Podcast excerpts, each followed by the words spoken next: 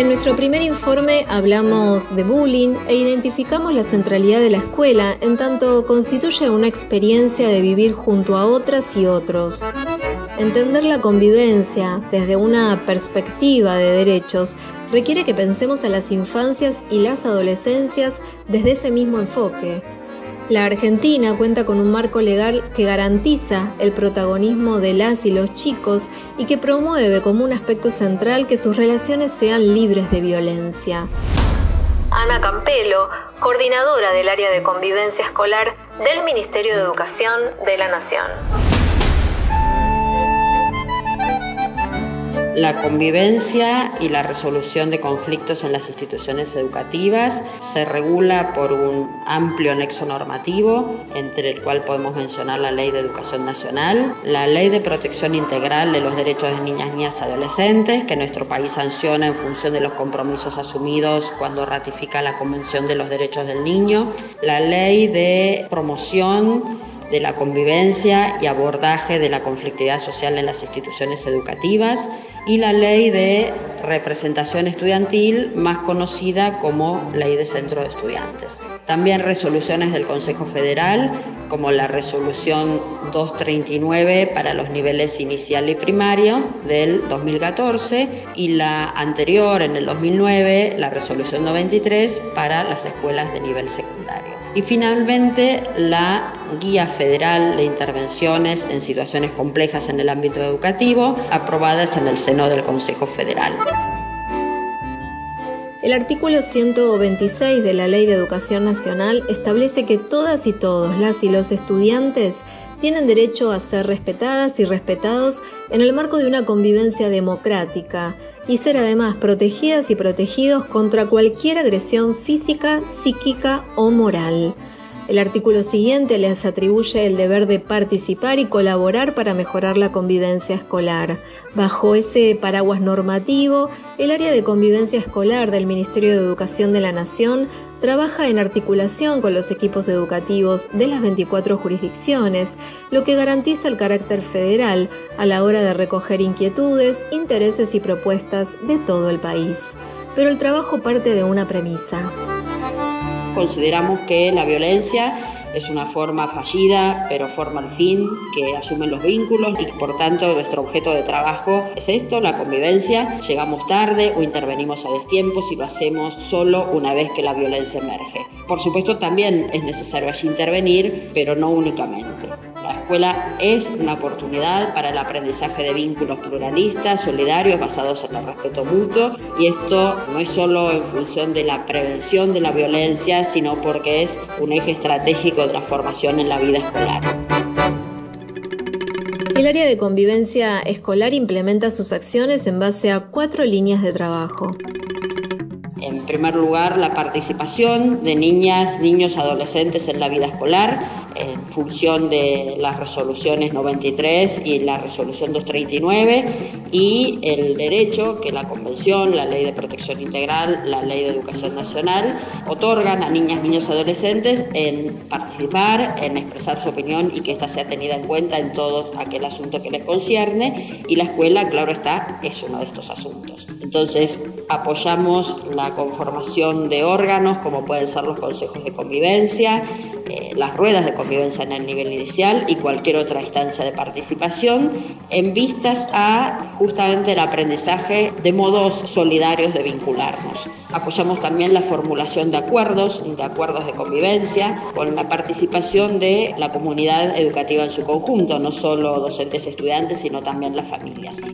Y luego tenemos tres líneas. Una de ellas es poder pensar los vínculos en tiempos de pandemia y pospandemia. Sabemos que la pandemia y las medidas sanitarias, lejos están de cuestionarlas, han sido necesarias, pero no podemos desconocer sus efectos en la subjetividad y en el lazo. La verdad que uno de estos efectos es justamente un recrudecimiento de la violencia, tal vez no tanto por cantidad de episodios, pero sí por la forma que adquieren, por cómo escalan los conflictos y hoy en día las instituciones se encuentran con situaciones que no les alcanzan las estrategias que contaban para abordarlos y resolverlos. Entonces, esta es una de las líneas que trabajamos, la violencia, si se quiere, como expresión de un malestar social y la escuela como un lugar para poder alojar de algún modo ese malestar.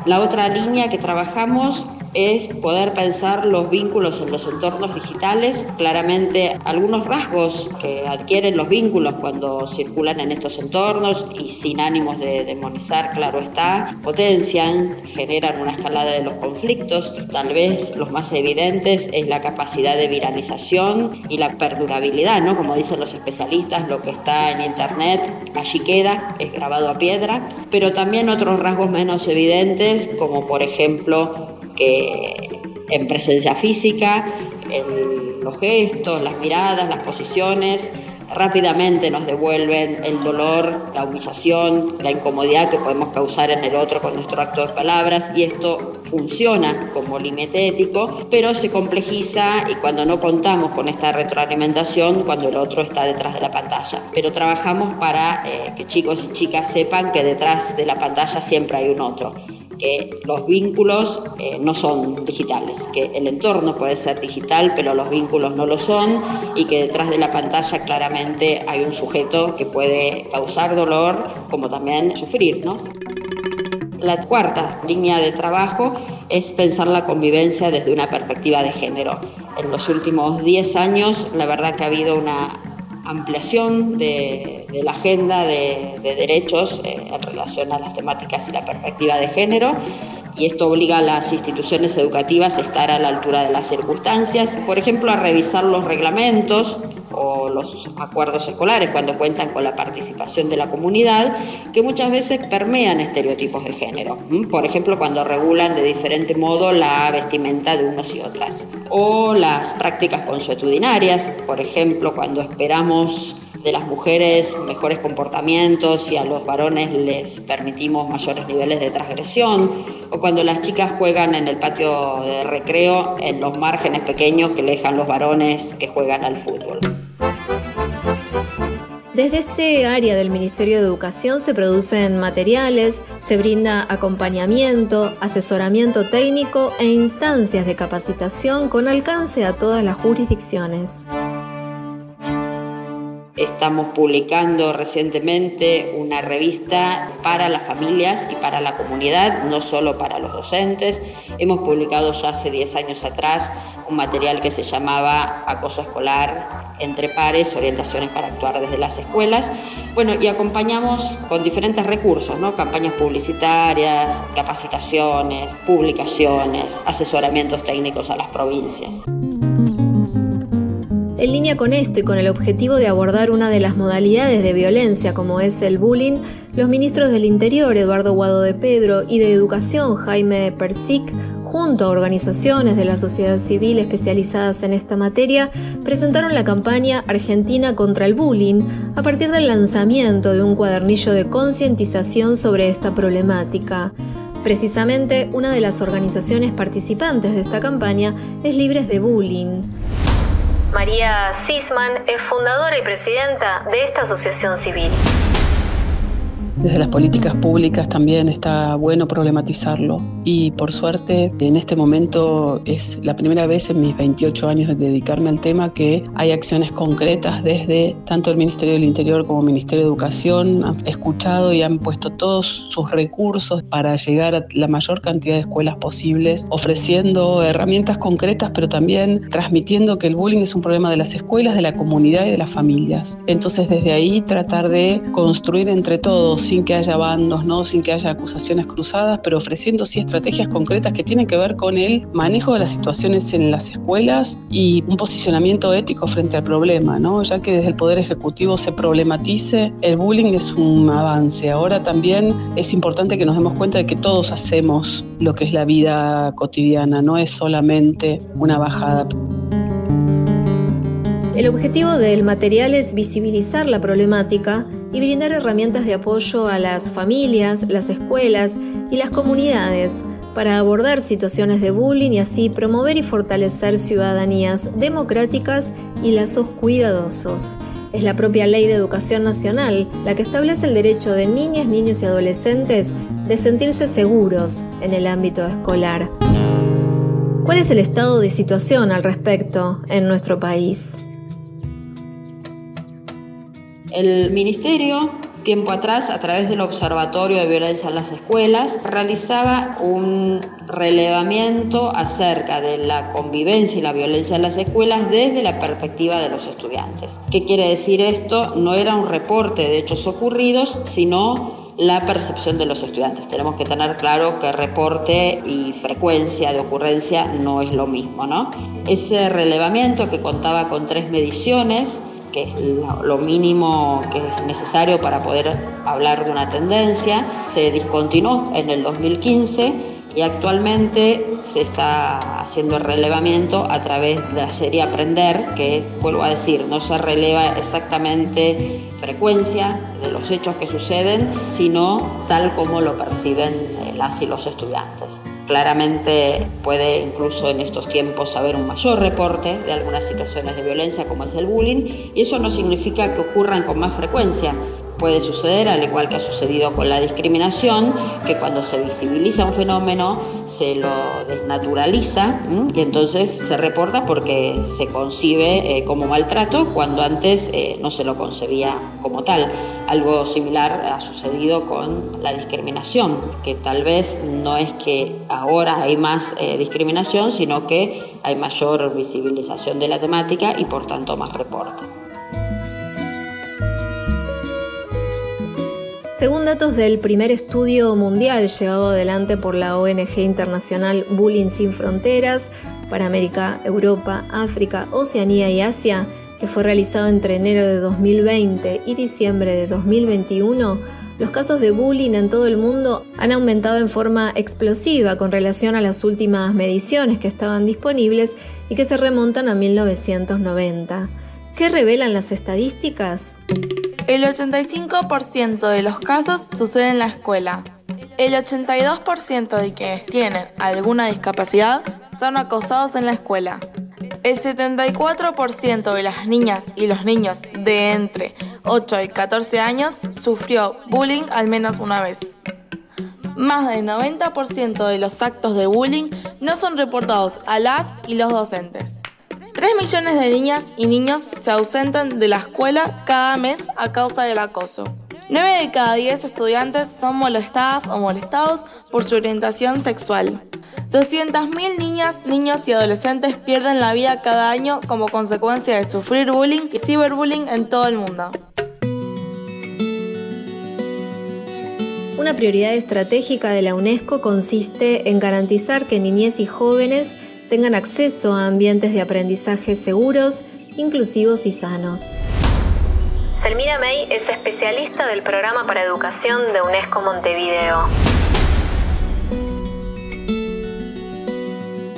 En primer lugar, el por qué la UNESCO tiene una voz para ser escuchada en el tema de la lucha contra la violencia en los entornos escolares, tiene que ver con dos cosas, ¿no? Por un lado, la esencia misma de la UNESCO, el mensaje de la no violencia, de la cultura de paz, ¿por qué nace la UNESCO? La UNESCO nace luego de la Segunda Guerra Mundial como una de las agencias especializadas en promover la paz y la cultura de paz en el mundo a través de la educación, la ciencia y la cultura. Entonces, vaya si la UNESCO tendrá que tener un rol en esto de luchar contra la violencia en los entornos escolares. ¿no? En segundo lugar, la UNESCO es la agencia de Naciones Unidas especializada en la educación y que además tiene hoy el rol de apoyar a los Estados miembros en la implementación, en el monitoreo, en el seguimiento del ODS 4 sobre educación, ¿no? educación equitativa e inclusiva de calidad para todos y para todas a lo largo de toda la vida. Entonces, a partir de ahí es donde la UNESCO mira en detalle e intenta desarrollar también acciones, entre otras de sensibilización, para eliminar la violencia en todas sus formas y en particular en los entornos escolares. Los Objetivos de Desarrollo Sostenible, también conocido como Objetivos Globales, ODS, fueron adoptados por las Naciones Unidas en 2015 como un llamamiento universal para poner fin a la pobreza, proteger el planeta y garantizar que para el 2030 todas las personas disfruten de paz y prosperidad. Se trata de 17 y el número 4 de ellos aboga por una educación inclusiva, equitativa y de calidad, así como por la promoción de oportunidades de aprendizaje durante toda la vida para todas y todos. Ningún país puede lograr este objetivo si niñas, niños y adolescentes sufren cualquier forma de discriminación y violencia escolar.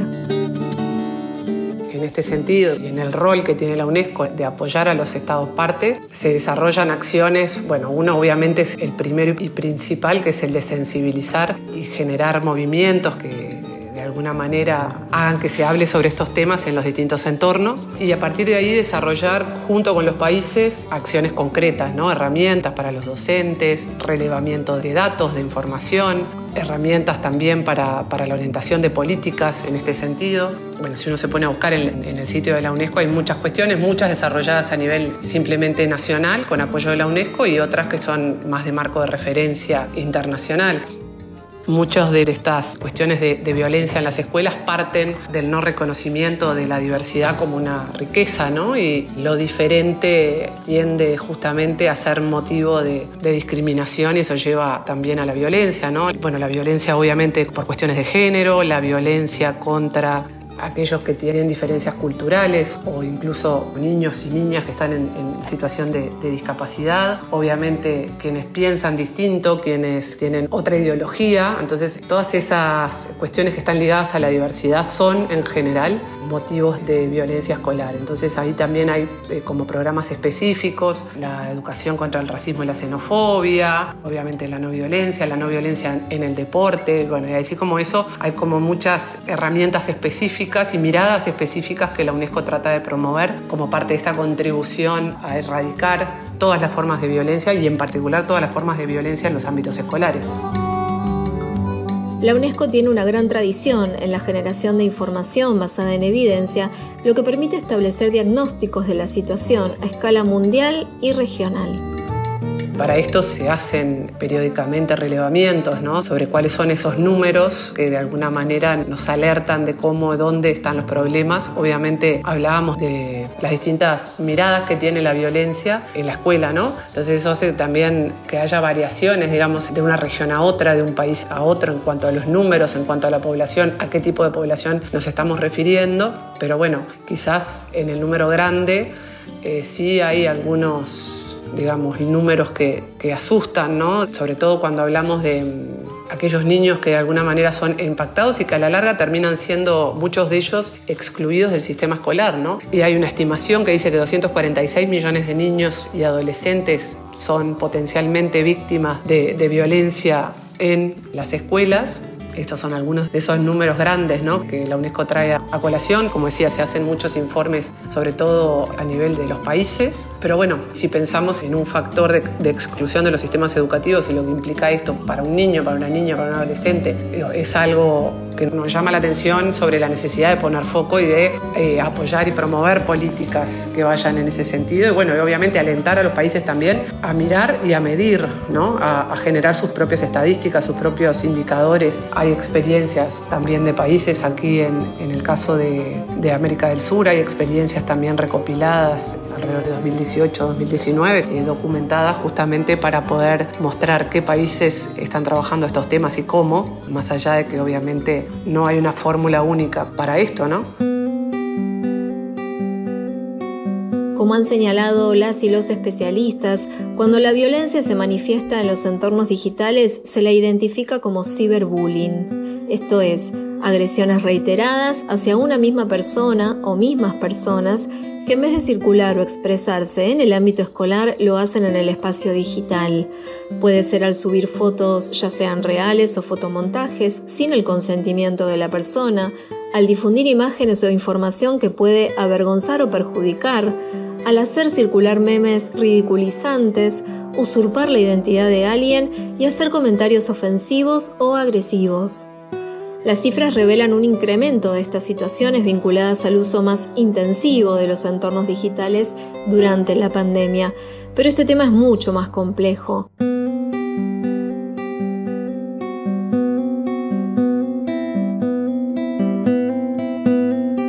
En Argentina, 8 de cada 10 chicas y chicos usan Internet y lo hacen en promedio desde los 11 años.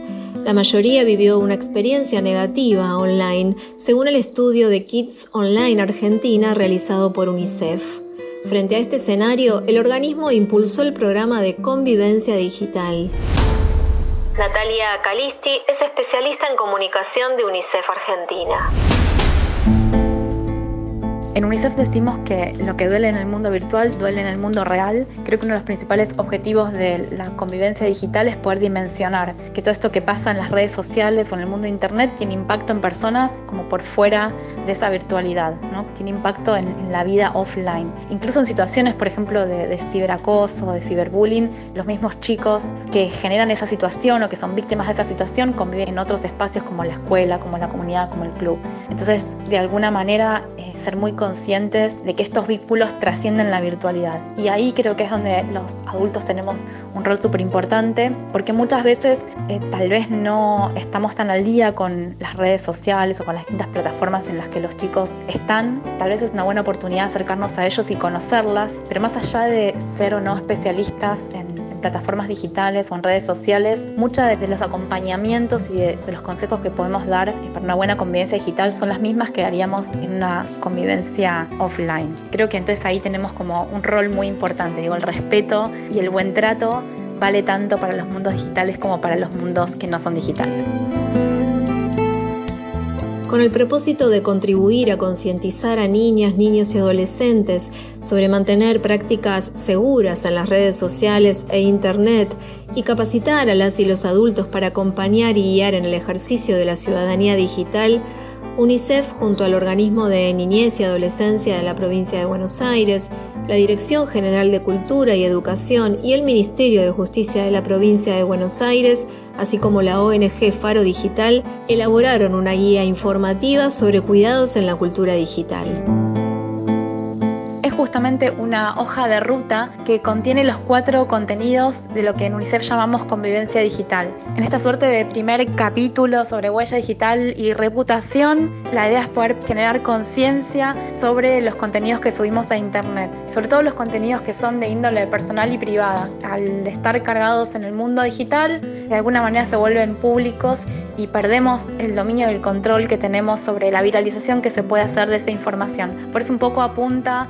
a generar este diálogo con los chicos y las chicas, a poder trabajar con ellos esta idea de que aquello que suban a las redes potencialmente puede volverse público por más que ellos se manejen en un entorno cuidado o que sus redes estén cuidadas. De alguna manera los contenidos que están en la web pueden ser viralizados y no pertenecernos más.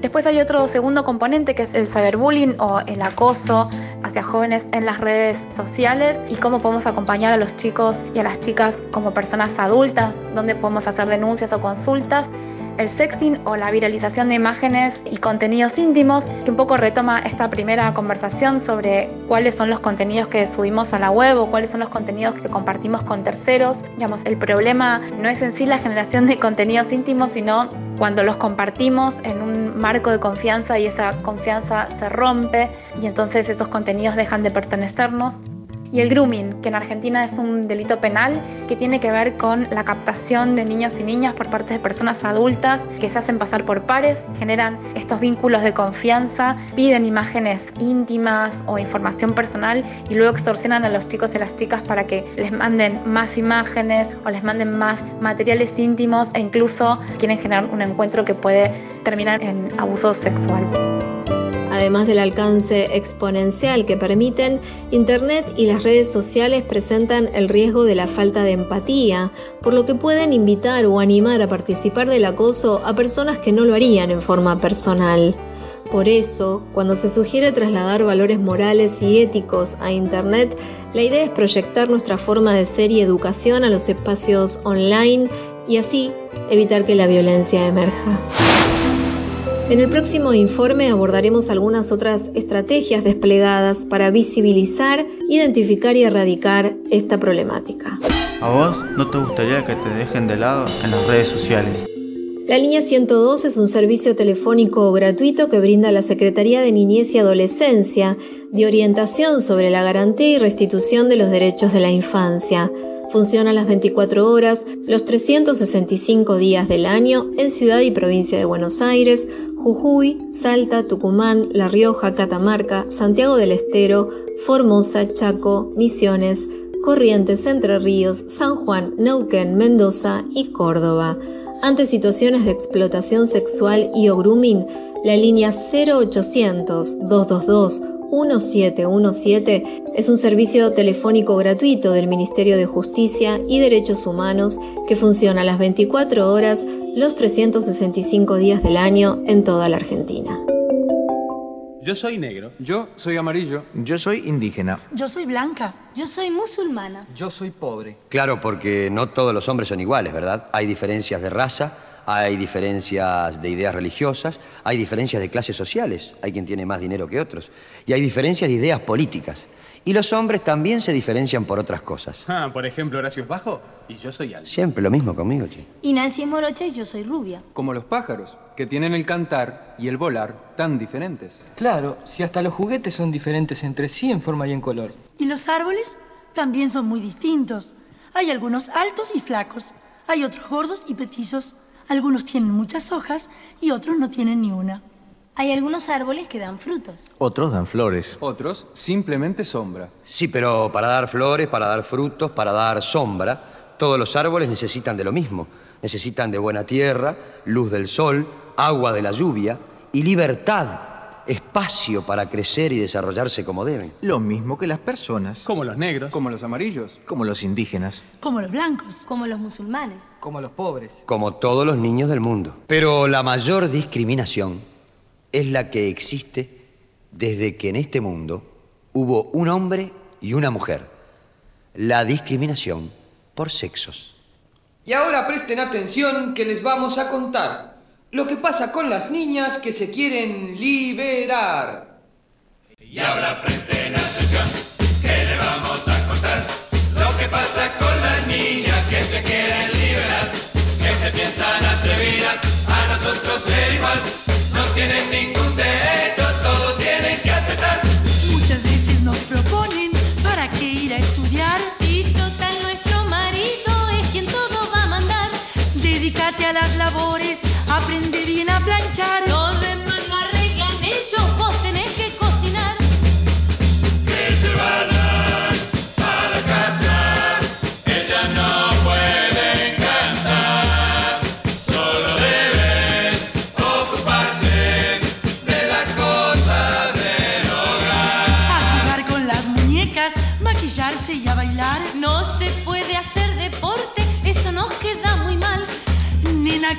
Haciendo? Leyendo historia, mamá. ¿Para qué te sirve eso? Aprende a cocinar. A ver, querida, apurate. Planchame aquella camisa, lávame los pantalones, las platas hay que secar. Vestime a los chiquilines, que al foba los voy a llevar. Prepárame la comida, apura que si hace tarde, no te pares a pensar. El baño está todo sucio, la cama sin arreglar. Yo me paso todo el día trabajando y vos qué haces. Mirándote en el espejo, ya no puedo descansar. Mira que tocan el timbre, atende debe ser Juan. Y servirle una copita y un quesito pa' picar. Ya termino de afeitarme, alcánzame aquella toalla. Y no te olvides, querida, mis zapatos bien lustrar. Por suerte yo ya estoy pronto, estoy muerto, no doy más. Chao querida y hasta luego. Y el beso de despedida. Si me acuerdo, capaz te lo voy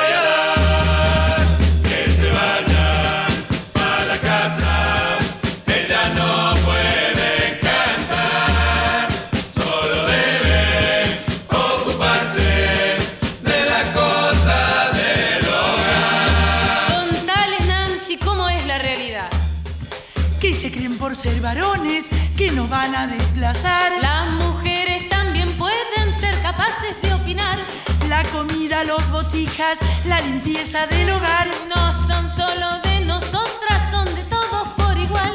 Que vigilen los deberes, que se pongan a planchar. Que administren el dinero en las cosas para comprar. No se olviden de la feria, de las cuentas para pagar. Y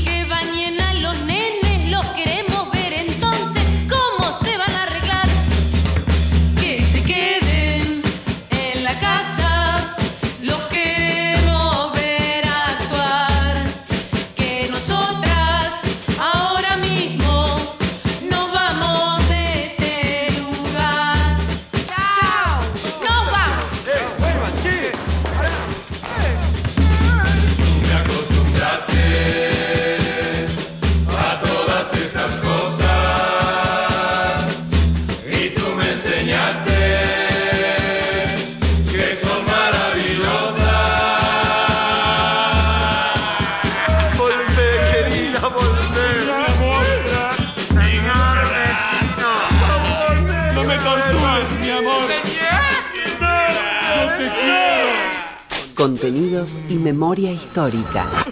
Radio Nacional.